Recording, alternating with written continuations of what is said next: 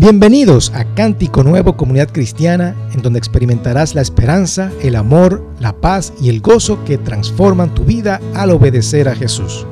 No importa dónde estés en tu caminar espiritual, eres bienvenido. Si tienes alguna pregunta sobre quiénes somos o lo que escuchas, puedes visitar cánticonuevord.org. Allí encontrarás la información necesaria para comunicarte con nosotros. Nos encantaría escucharte. Ahora, Espero que estas palabras sean de gran bendición para tu vida. Estamos hablando acerca de que Jesús es nuestro sanador. Hemos hablado, obviamente, de que Jesús sana y vimos eh, bíblicamente todo lo que Jesús hace por cada uno de nosotros. Él vino para sanarnos, para sanar nuestras enfermedades, nuestras dolencias, para liberarnos de nuestra opresión y luego de eso hablamos acerca de la oración, porque la oración, eh, eh, la sanidad comienza con la oración, la oración de fe, ¿verdad? Eh, tenemos que comenzar orando, orando con fe. La fe viene por el oír, el oír de la palabra de Dios, ¿cierto? tenemos que comenzar a leer la palabra de Dios y actuar en fe. Y todo eso comienza con la oración, orando hacia el Padre, Padre ora, oramos por esa persona y lo hacemos en tu nombre. Así que es importante orar. También hablamos acerca del perdón, del perdón, sanando las heridas de nuestros corazones. Es sumamente importante que nosotros podamos ir delante de Dios y presentarnos diciendo, Señor, perdónanos por nuestros pecados o si hay algún tipo de herida de alguien o una persona que ha pecado contra mí y yo tengo eso guardado ahí como un rencor.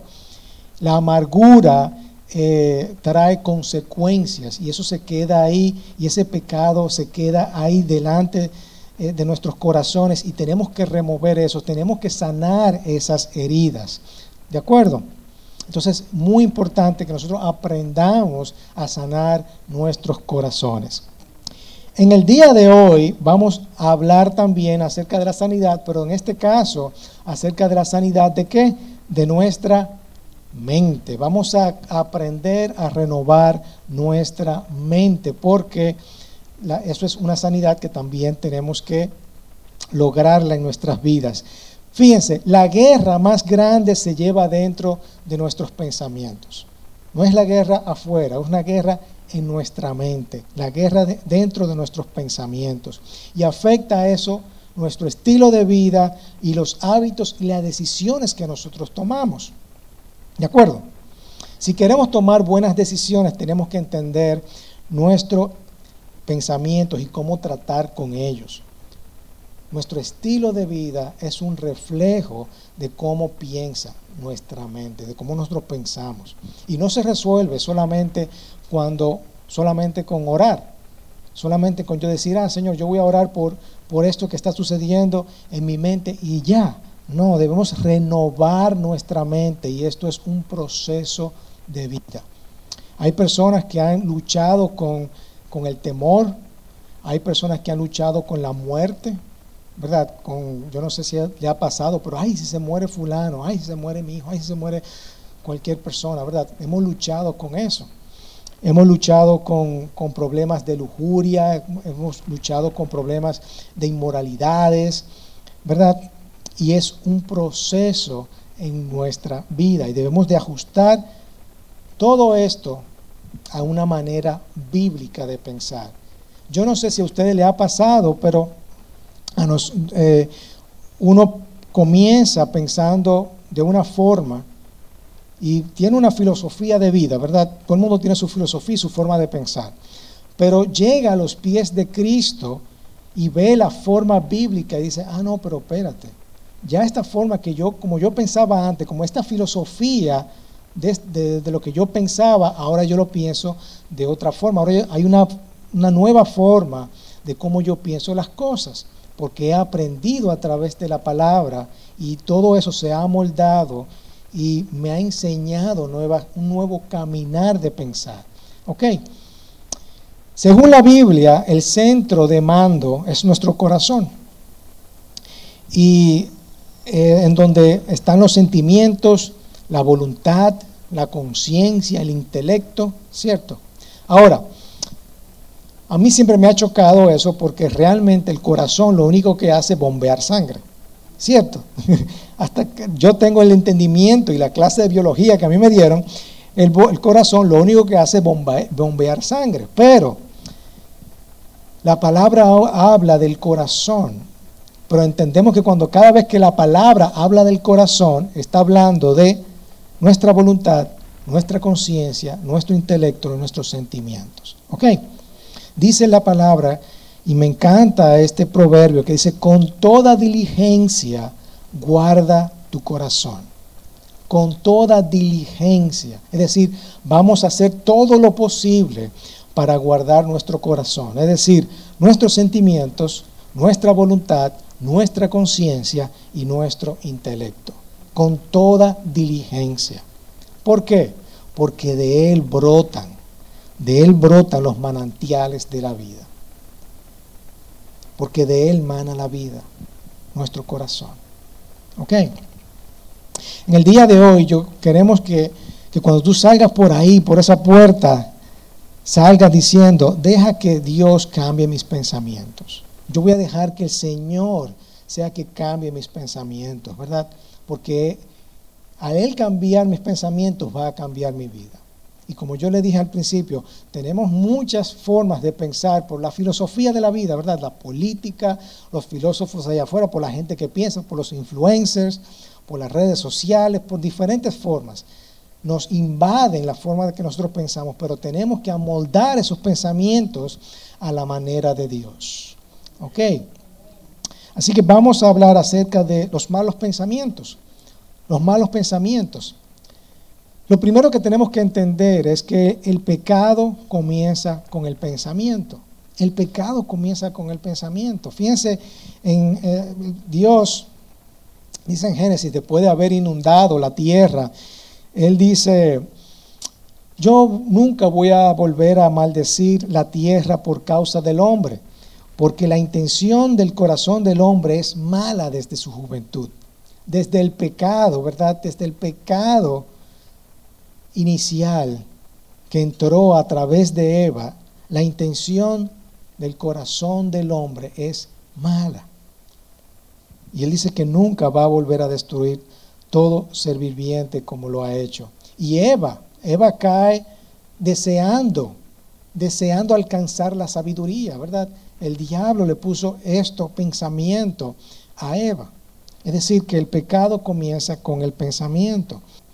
Romanos 1.20 dice, porque desde la creación del mundo, sus atributos invisibles, su eterno poder y divinidad, se han visto con toda claridad, siendo entendidos por medio de lo creado, de manera que ellos no tienen excusa. Fíjate bien lo que está diciendo acá.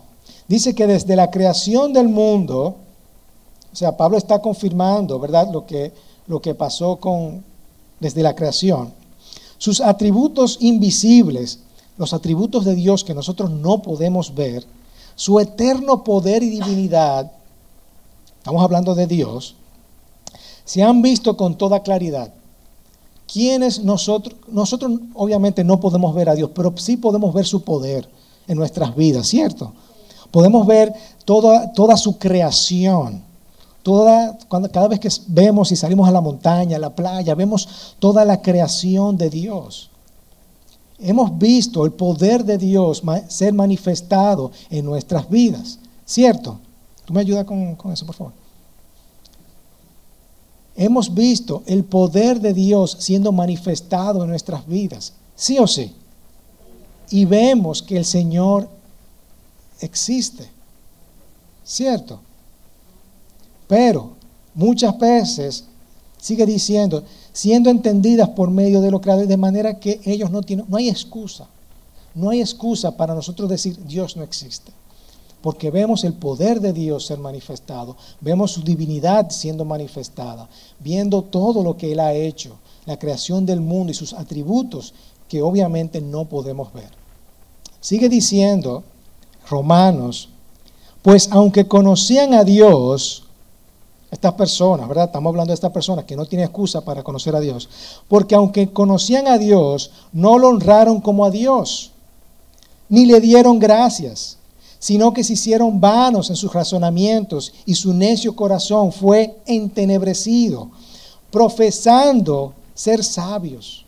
Se volvieron necios y cambiaron la gloria del Dios incorruptible por una imagen en forma de hombre corruptible de aves, de cuadrúpedos y de reptiles. Estas palabras, estas personas que no tuvieron excusas de ver la gloria de Dios y la divinidad de Dios, pero estas personas que, que dejaron de ver a Dios y no tenían excusa de ver el gran poder de Dios,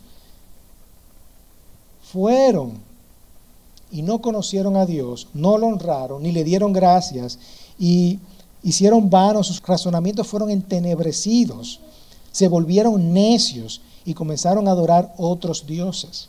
Es decir, en pocas palabras, si nosotros no tenemos a Dios, nuestros pensamientos son corruptos, no tienen sentidos, son engañosos, son entenebrecidos, idólatras, carnales, incapaces de agradar a Dios, somos ciegos, engañosos, endurecidos e insensibles, impuros y corrompidos. Todo eso son nuestros pensamientos si no tenemos a Dios.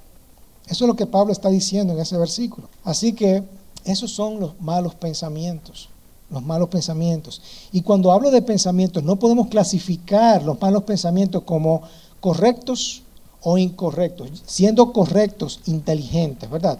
Te digo por qué.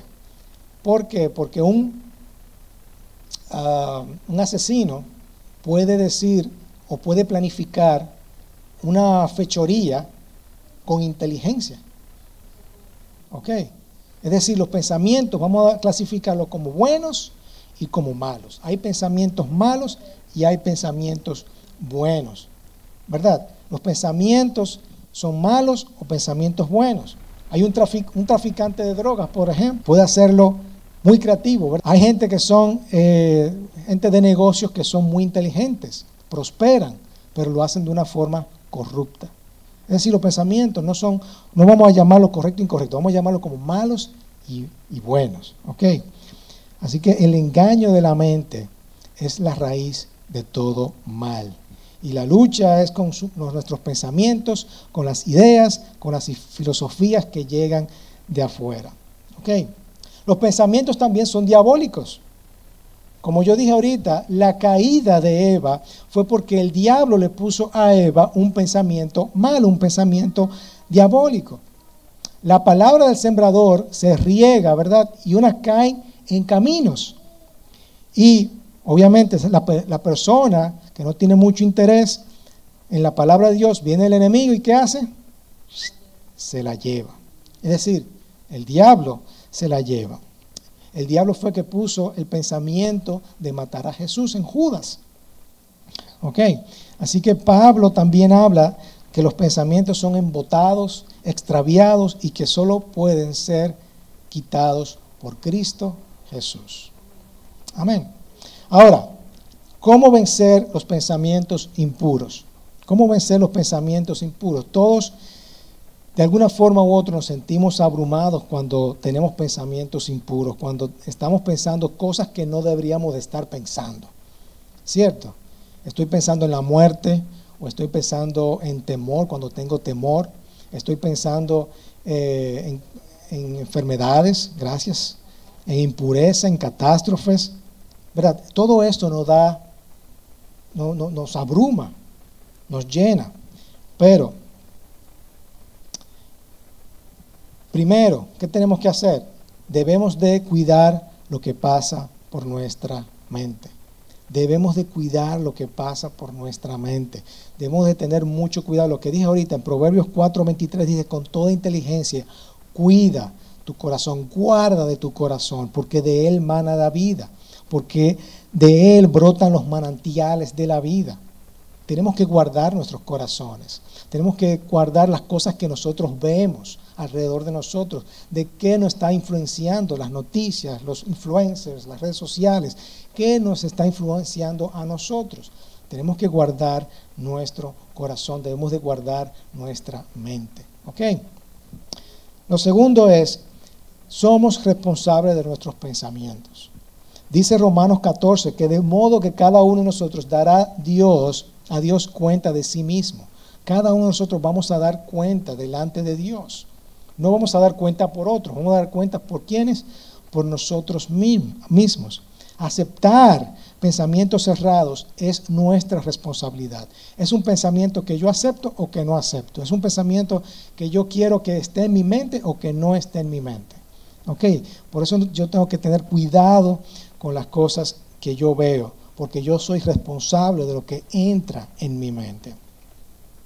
Ah, mis pastores decían que hay ciertas cosas que ellos dicen, no, pero yo no tengo por qué escuchar eso. Yo no tengo por qué escuchar una música que va a entrar en mi mente, que tienen palabras corrompidas. Yo no quiero escuchar eso. ¿Verdad? Yo no quiero ver algo que mis ojos se puedan dañar. Así que cada uno es responsable de lo que puede entrar en sus corazones. Y por supuesto, los hábitos impuros son un subproducto de los pensamientos impuros. Nuestros hábitos van a ser un producto de, de las cosas que nosotros pensamos. Yo voy a tener hábitos malos, es porque yo ya yo he comenzado con un pensamiento malo. ¿De acuerdo? Cuando se gane la batalla en el ámbito mental, habrá esperanza en las victorias sobre nuestras acciones. ¿De acuerdo? Bien. Ahora bien, vamos a ver algunos consejos para obtener el control sobre este centro de mando. El centro de mando es lo que la Biblia habla de nuestros corazones, ¿verdad? La conciencia, el intelecto, nuestros sentimientos. Vamos a ver sobre cómo nosotros podemos controlar este eh, centro de mando. Primero es, vamos a ver seis, pero primero es, asegura la paz de Cristo. Asegura la paz de Cristo. Voy a ver varias escrituras. Dice, para nada estén afanosos, antes bien en todo, mediante oración y súplica de oración de gracias, sean dadas a conocer sus peticiones delante de Dios y la paz de Dios que sobrepasa todo entendimiento guardará el qué? Sus corazones y sus mentes en Cristo Jesús. Según Filipenses 6, 4, del 6 al 7, la paz que protege nuestros pensamientos, también podemos obtener la entrega a Dios nuestras preocupaciones, nuestros, nuestros temores, nuestras angustias. Debemos de buscar siempre la paz de Dios y la preocupación ponerla delante de Él. Amén. Dice también en 1 Timoteo, a fin de que ellas, de que por ellas peleas la buena batalla, guardando la fe y qué? Y una buena conciencia que algunos han rechazado y naufragaron en lo que toca a la fe. La conciencia limpia es una de las armas más efectivas para obtener prosperidad en el progreso espiritual, según Timoteo, ¿verdad? Tenemos que tener una conciencia limpia.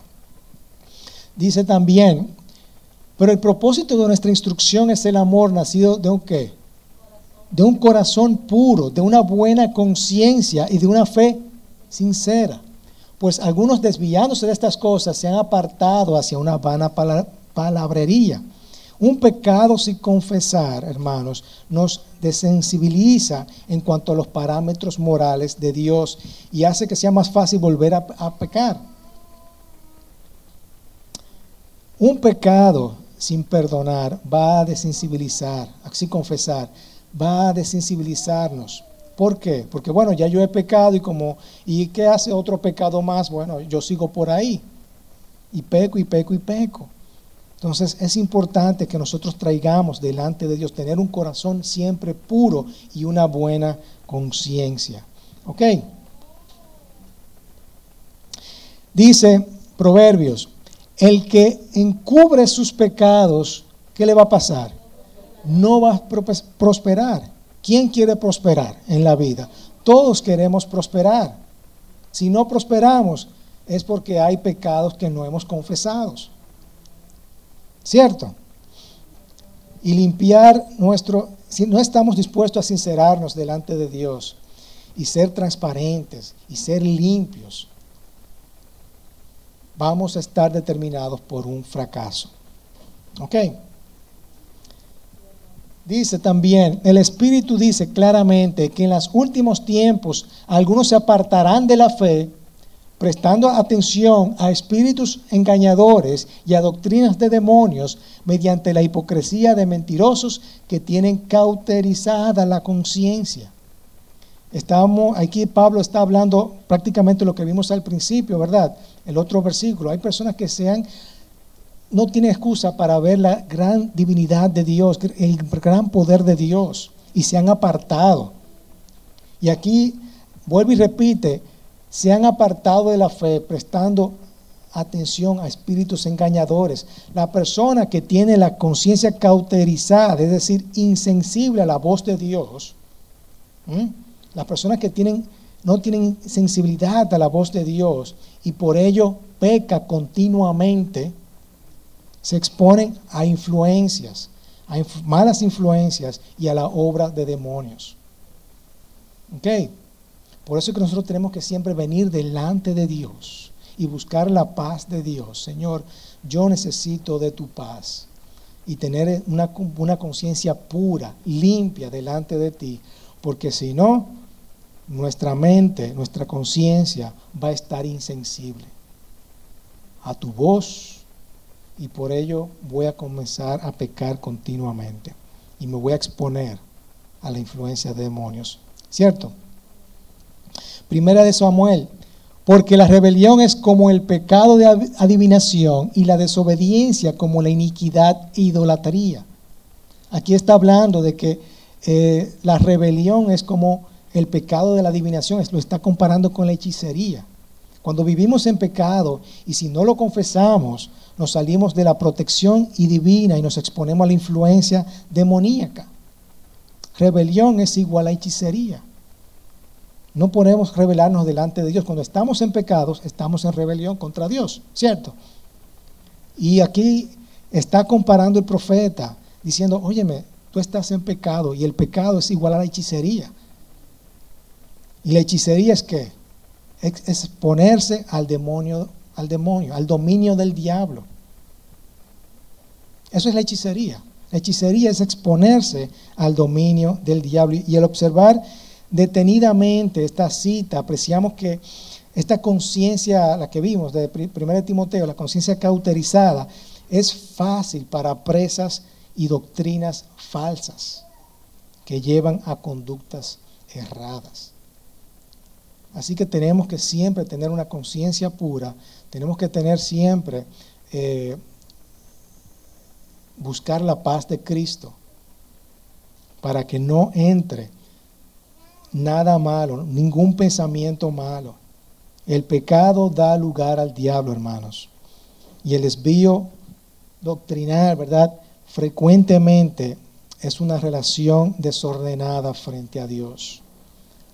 Cuando tenemos ese pecado, esa conciencia eh, cauterizada, cuando estamos insensibles a la voz de Dios, estamos expuestos, estamos expuestos a las cosas malas y tenemos, eso muestra una relación desordenada frente a Dios. Así que siempre busquemos la paz de nuestro Dios. ¿De acuerdo? Romanos 8.6 dice, porque la mente puesta en la carne es muerte, pero la mente puesta en el espíritu es que es vida y paz. Es vida y paz. La mente puesta en la carne es que no, no, no. La, por, la mente puesta en la carne es muerte. Es muerte. Pero la mente puesta en el espíritu es vida y paz. En el momento en que nosotros confiamos en Dios, nuestros pensamientos se tranquilizan y así podemos hacer decisiones equilibradas. Amén. Pensemos en esto en Romanos que dice, si vivimos pensando en todo lo malo que nuestros cuerpos desean,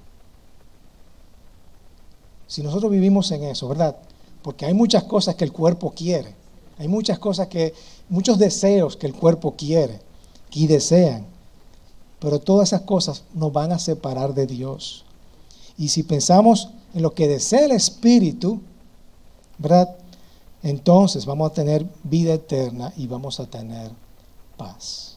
Así que vamos a asegurar la paz, la paz, la paz que nos puede dar nuestro Dios. Amén. Lo segundo es, vamos a llenar nuestra mente con la verdad. Si nosotros queremos tener y controlar nuestro, nuestro centro de mando, nuestro corazón, ¿verdad? Que ya vimos que son nuestros pensamientos, nuestras, eh, lo que nosotros pensamos, nuestros sentimientos, tenemos que llenarnos nuestra mente con la verdad. La mejor manera de contraatacar nuestros pensamientos destructores es ser llenado, es llenar nuestra mente con la verdad de Cristo Jesús. Dice Efesios, porque nuestra lucha no es contra carne ni sangre, sino contra principados, contra potestades, contra los poderes de este mundo, de tinieblas, contra las fuerzas espirituales de maldad en las regiones celestiales. Nuestra lucha no es contra la carne, sino contra el espíritu, contra, contra poderes espirituales. ¿Ok? Ahí es donde nosotros tenemos que luchar y por eso tenemos que lucharnos con la verdad de Cristo Jesús. Dice Salmo 19:7, la ley del Señor es perfecta que restaura el alma. La palabra de Dios, en otras palabras, la palabra de Dios nos restaura el alma. Y la mejor manera de contratar nuestros pensamientos destructores es llenándonos de qué? De la palabra de Dios. Es por eso que es importante siempre leer nuestra Biblia.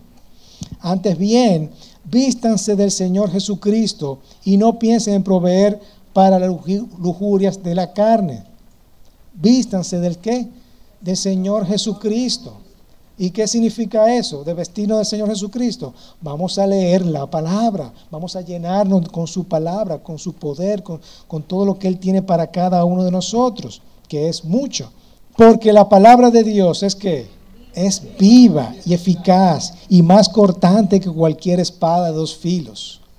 Penetra hasta la división del alma y del espíritu, de las coyunturas y los tuétanos y es poderosa. ¿Para qué? Para discernir los pensamientos y las intenciones de nuestro corazón. La palabra nos va a confrontar siempre y nos va a llegar hasta lo más profundo de nuestro corazón, hermanos. Cada vez que nosotros leemos la palabra de Dios, siempre va a haber algo que dice, uy, espérate, yo estoy caminando por aquí, la palabra dice que camine por este lado. La palabra siempre nos va a confrontar, nos va a disciplinar. Y Jesús, déjame decirte que venció todo ataque del diablo, ¿con qué? Con la palabra y sometiéndose a ella. Al abrir tu boca, ¿verdad? Y hablar de acuerdo con lo que dice la palabra de Dios, no tu sentimiento ni, tu circunstancia actual, con la palabra, nosotros vamos a prosperar. Vamos a prosperar y vamos a tomar el control de este centro de mando. Con la verdad es que nosotros podemos derribar aquellas fortalezas y aquellos argumentos que se ponen a la obra de Dios, que se oponen, ¿verdad? Y por supuesto, la verdad nos ayuda a discernir lo que es bueno y lo que es malo. Es por eso que cuando hay influencias que nosotros escuchamos, yo puedo decir, no, no, espérate, eso no es lo que dice la palabra de Dios. Porque si no, aceptamos esos pensamientos y eh, trabajamos conforme a ellos. Pero como ya sabemos, como ya entendemos lo que dice la palabra de Dios, nosotros no podemos decir, hey, eso no es de Dios. ¿Verdad? Eso no es de Dios. Así que para tomar el control de nuestro centro de mando ya hemos visto, primero, asegurar la paz de Dios. Y lo segundo es llenarnos con la verdad, que es la, verdad de Cristo. ¿Ok? Y lo tercero es, vamos a comenzar una guerra con la expectativa de ganarla. La guerra contra los pensamientos malos no se gana con buenas intenciones. Y como dije al principio, no se trata solamente de yo de orar. Se trata de yo perseverar en la palabra de Dios. Recuerden que al principio también dije que es un proceso. No vamos a cambiar nuestros pensamientos de un día para otro. No esperamos que uno sea perfecto de un día para otro. Nuestra forma de pensar va a tomar un proceso. Y como yo le dije también al principio, eh, mi forma de pensar ha ido cambiando a medida que yo he ido aprendiendo acerca de la palabra de Dios. Y esta guerra va a comenzar con una expectativa de yo voy a ganar esta guerra. Yo no puedo decir, ah, no, ya yo soy, eh, yo pienso de esta forma y por lo tanto yo me quedé así. Yo tengo que perseverar en yo decir, no, espérate, la palabra de Dios dice que yo tengo que renovar mi mente, yo tengo que transformar mi mente. Y si yo pensaba en muerte, yo no voy a pensar en muerte porque la palabra de Dios dice, y ahí contraataco, ¿verdad? Ahí contraataco. Ah, no, yo pienso acerca de, venganza, no, yo no voy a pensar acerca de venganza. Yo, la palabra de Dios dice que el Señor es justo, por ejemplo, ¿verdad? Es mi justicia. Es, es el que hace la justicia. Ah, no, yo tengo pensamientos de temor, entonces yo voy a contraatacar, a contraatacar eso. Y pensando en que lo voy a ganar, en que ya yo voy a tener libertad sobre este pensamiento. El rechazo de la impureza conlleva un compromiso total de nuestro ser y con la certeza de que nuestra victoria ya ha sido alcanzada en Cristo Jesús. Es como Daniel, ¿verdad? Daniel se propuso de antemano que no se iba a contaminar. Ustedes se imaginan, Daniel, yo, bueno, eh, ah, sí, no, está bien, dame lo que tú me tengas que dar, dame de tu dieta que yo lo voy a recibir, dame del vino que tú me vas a ofrecer. No, él dice, yo voy a contraatacar eso, diciendo, no, no, no, yo no me voy a contaminar. Déjame a mí mi dieta, yo voy a continuar con mi dieta, déjame a mí con mi oración, yo voy a continuar con mi oración. Y él se propuso de antemano para no ser contaminado. Dos salmos. 119 dice el 106, he jurado y lo confirmaré, que guardaré tus justas ordenanzas. A mí me encanta eso porque él te está diciendo, yo he jurado y he confirmado, lo estoy confirmando, que yo voy a guardar tus ordenanzas. ¿Cierto? Y el 115 dice, apártense de mí, malhechores, para que guarde yo los mandamientos de mi Dios. Apártense de mí, apártense de mí. No quiero saber de malhechores, ¿verdad?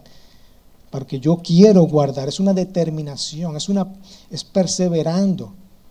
Yo no quiero estar con malhechores porque yo quiero eh, guardar los mandamientos.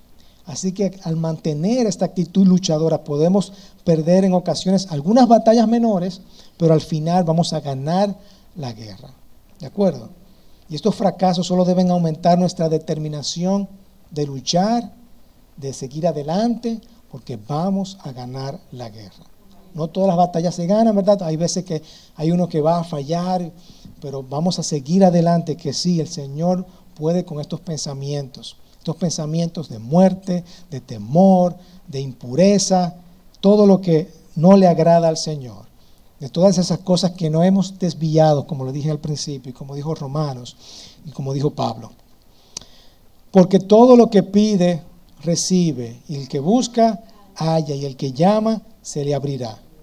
Pide, busca, llama. Estas palabras debemos de tenerlas siempre cuando estemos eh, orando y luchando con nuestros pensamientos. Son palabras que aparecen imperativo presente y nos llama a un constante y repetido acercamiento con Dios. Pide, busca, llama. Vamos a llamar y vamos a buscar a nuestro Señor. No hay que rendirse antes de tiempo, a pesar de las posibles trabas o los posibles retrasos en el camino. Tenemos que luchar, tenemos que entender que esta guerra con estos pensamientos nosotros la podemos ganar. Amén. Así que hemos visto hasta ahora, asegura la paz de Cristo, llena tu mente con la verdad, comienza una guerra con la expectativa de ganarla. Yo le dije que eran seis. Pero la semana que viene vamos a ver las próximas tres. y esas son las mejores. yo lo dejé aquí porque yo quiero que nosotros eh, no, no, no, vayamos a la carrera, porque cuando damos mucha información, nos vamos con mucha información y no hacemos nada. Pero yo quiero que, que nos vayamos de aquí con, con entendiendo primeramente que vamos a asegurar la paz de Cristo. Cuando tengamos esos pensamientos, vamos a entender que Jesús nos puede dar paz. Vamos a llenar nuestra mente con la verdad y vamos a comenzar esta guerra con la esperanza de que la vamos a ganarla. ¿De acuerdo? Así que vamos a, cuidar nuestra mente y ser responsables, ¿se acuerdan? Vamos a ser responsables de nuestros pensamientos y vamos a entender que estos hábitos impuros, ¿verdad? Son subproductos de pensamientos impuros. ¿De acuerdo? Vamos a dejar que Dios cambie nuestro pensamiento porque Él va a cambiar nuestras vidas. Él va a cambiar nuestras vidas. Así que para nosotros ponerlo en práctica, eso, vamos a hacer varias cosas. Lo primero es, ¿cuáles pensamientos o malos hábitos quieren transformar, quieres transformar con la verdad de Cristo? ¿Cuáles pensamientos o malos hábitos tú quieres transformar con, los, con la verdad de Cristo? Vamos a pensar en eso. Ok, vamos a cerrar nuestros ojos y vamos a, poner esto delante de Dios. ¿Cuáles son estos pensamientos? Señor, yo quiero entregarte eh, lo que es, he tenido pensamientos de venganza, hemos tenido pensamientos de temor, he tenido pensamientos de muerte, he tenido pensamientos de, de lujuria, de inmoralidades, de corrupción. Yo quiero entregarte estos pensamientos delante de ti, Señor Jesús. Padre, venimos delante de ti en esta mañana y te entregamos cada uno de estos pensamientos, Señor. Estos malos pensamientos, esos malos deseos, Señor. Recordando que estos malos pensamientos, el pecado comienza con nuestros pensamientos, Señor. Así que yo te lo traigo delante de ti, Padre, para que tú me ayudes a poder borrarlo de mi mente, Señor. Y sabemos que esto no se va a resolver de la noche a la mañana, pero yo creo, Señor, que yo puedo comenzar esta guerra. Y la voy a comenzar teniendo en cuenta que puedo perder la batalla, pero no la guerra. Cuida nuestra mente, vamos a cuidar todo lo que nosotros vemos, Señor. Todas las cosas, todas las influencias malas que hay en este mundo. Y yo me hago responsable de estos pensamientos, Señor. Ayúdame a tener hábitos buenos, Señor que todo comience con pensar en lo bueno. Te doy gracias, Padre, por ese proceso que tú vas a hacer en mi vida y esos cambios que tú vas a hacer en mi vida, Señor Jesús. En el nombre poderoso de Cristo Jesús. Amén.